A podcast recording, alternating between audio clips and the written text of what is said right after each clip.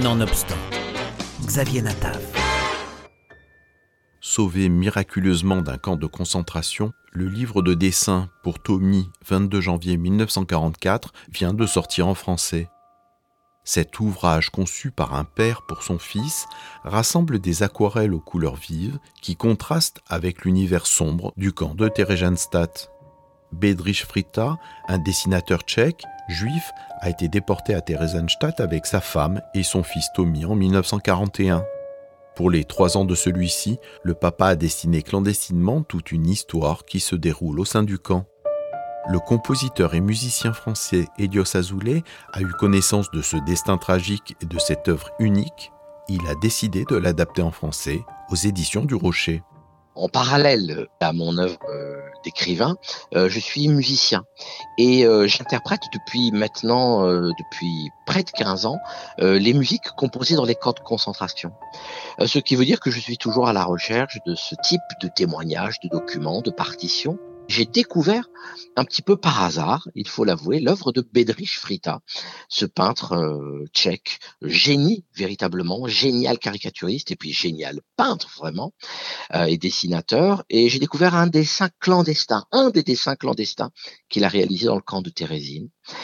Et euh, j'ai décidé de d'en reproduire un dans un de mes précédents ouvrages qui s'appelle L'enfer aussi à son orchestre. Et je suis rentré en contact avec la famille. Et je suis tombé en amitié pure avec euh, un des fils de Tommy, euh, ce fameux euh, Tommy dont Bedrich Frita, à, qui Bedrich Frita a offert ce fameux livre, ces 52 petites aquarelles d'une tendresse absolue. Et il m'a fait découvrir ce livre et je me suis dit, il faut le publier. À Thérésine, Bedrich Frita travaillait comme dessinateur technique avec d'autres artistes déportés.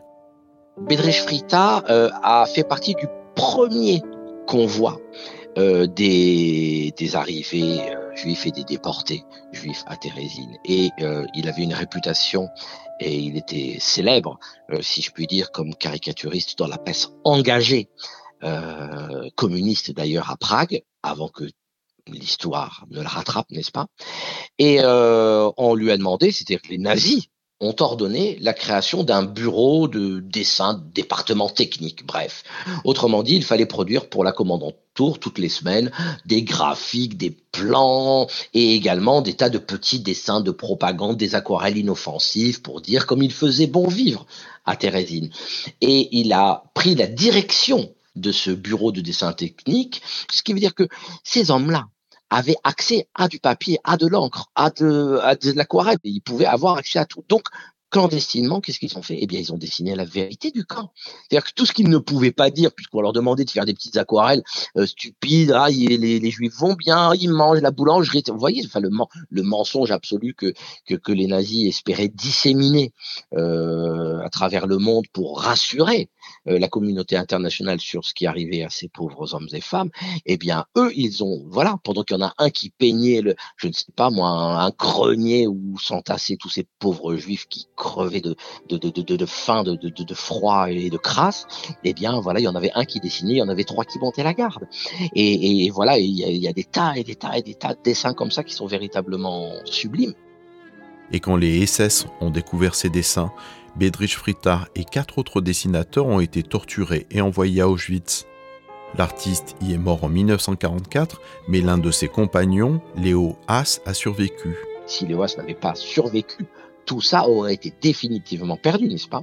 Eh bien, euh, il va demander l'autorisation à l'armée rouge qui avait libéré le camp de, de, Thérésine, donc nous sommes au nord de Prague, hein, 50 km au-dessus de Prague, l'autorisation de, récupérer ses dessins, et il va déterrer le coffre de Bedrich Frita qui contient, tenez-vous bien, enfin je il ne s'agit pas d'une œuvre dérisoire, je veux dire en termes de nombre, quand bien même il n'y aurait qu'un dessin, ce serait une œuvre fondamentale, mais je veux dire en termes de nombre, il y a là 300, 400 dessins de Bedrich Frita, et en dessous, tous ces dessins clandestins dont nous parlons, et en dessous, ce fameux livre pour Tommy, bah, dans un petit format, un petit cahier, format paysage, euh, avec recouvert d'une toile de jute découpée dans un sac de patates, eh bien, les 52 aquarelles pour Tommy que nous publions pour la première fois euh, en France et ici en français avec un texte qui l'accompagne en français.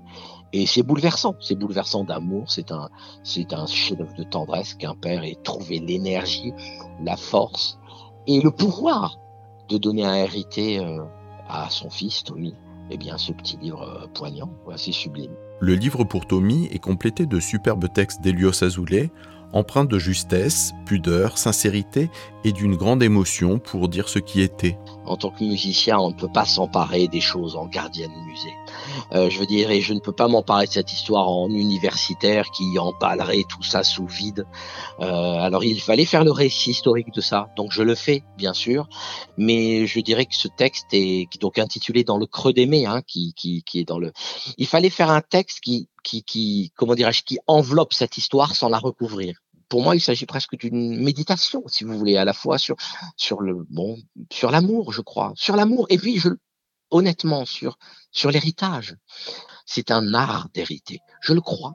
Je le crois. Je crois que cette affaire-là est une grande affaire d'héritage que et que maintenant c'est à nous. Tommy n'est plus là. C'est à nous d'hériter. Un livre comme un petit miracle, le don d'un père à son fils à travers la mort, un père qui dessine l'amour, la vie et l'espoir des pages d'une profondeur saisissante dont on ressort étourdi et bouleversé. Aux éditions du Rocher, pour Tommy, 22 janvier 1944.